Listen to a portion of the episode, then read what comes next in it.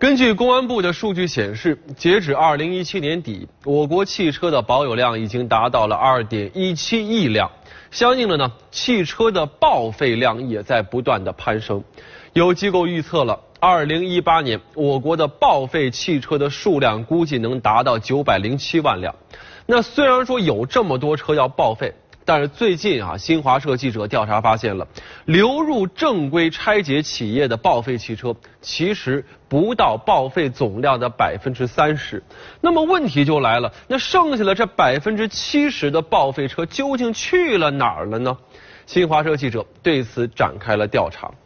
按照报废汽车回收管理办法，当汽车开到了六十万公里，或者说。符合了其他的报废条件的时候，就必须要送到有资质的企业来拆解报废，而拆解下来的发动机、方向机、还有变速器、前后桥、车架这五大总成禁止出售啊，应该作为废金属来强制回炉，然后呢，车主会按照这回收废金属的价格领到一笔费用。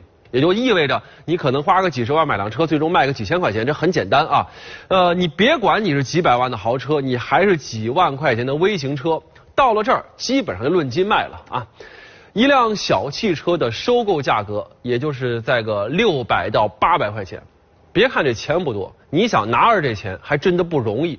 车主得干嘛呢？你得办理登记啊，走一整套的报废流程才行。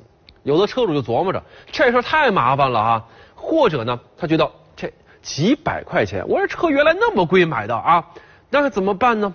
于是这黄牛就出现了。这黄牛这是市场竞争的产物啊。这福建晋安的陈先生就一辆开了十几年的车要强制报废了。一开始哈，他咨询了当地的一家正规的拆车厂，对方说：“你这个车，嗯，论斤要最多五百块钱吧。”陈先生一琢磨，这钱太少了呀，回来上网填了几个卖车的信息，立马有很多的车贩子过来找上门了。他们承诺说了：“哟，别找他们啊，找我们，我们免费上门办理，而且补贴价格比拆车高上好几倍。”这些车贩子呢，把陈先生的车拿回去，这可不是拆了当废铁卖哈。如果当废铁卖，它也就只能卖五百块钱。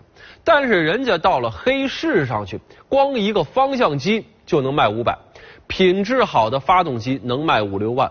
那些黄牛拿到车会卖给这配件厂，直接把这个车拆了卖配件。还有一些报废车甚至会被翻新一下，改头换面再卖到农村和山区。使用报废车的零件，或者呢直接把报废车就开上路，这个危险其实是可想而知的。那不仅如此呢。还有一点大家不知道的是呢，那就是一旦要出了事儿，原来的车主你也要承担法律责任，因为发动机、方向机、变速器、前后桥还有车架这五大总成上都会有车辆的编号，就车架号之类的，很容易被找到。北京有一位好先生，二零一六年把自己的车交给了一家中介来处理。结果，这个中介开着这辆车吧唧撞死人了，然后逃逸了。警察这么一查车，就找到了这车主郝先生。死者家人要求他赔偿经济损失六十多万元。这有什么？人在家中坐，祸从天上来呀！所以说，车辆报废这件事儿，咱们不能贪小便宜哈，要不然的话，肯定容易吃大亏。对于这事儿，咱们来看一下澎湃新闻怎么说的。来看一下它的标题是。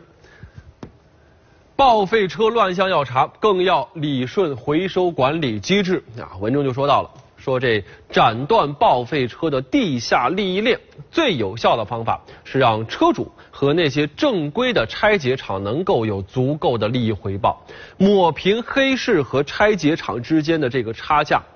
报废车乱象要查，那更要理顺这个回收管理的机制，不妨允许根据车况真正实现一车一价啊，每辆车不同的价格，车辆报废手续也要精简一些，让车主们觉得哎，既拿到钱又觉得很方便。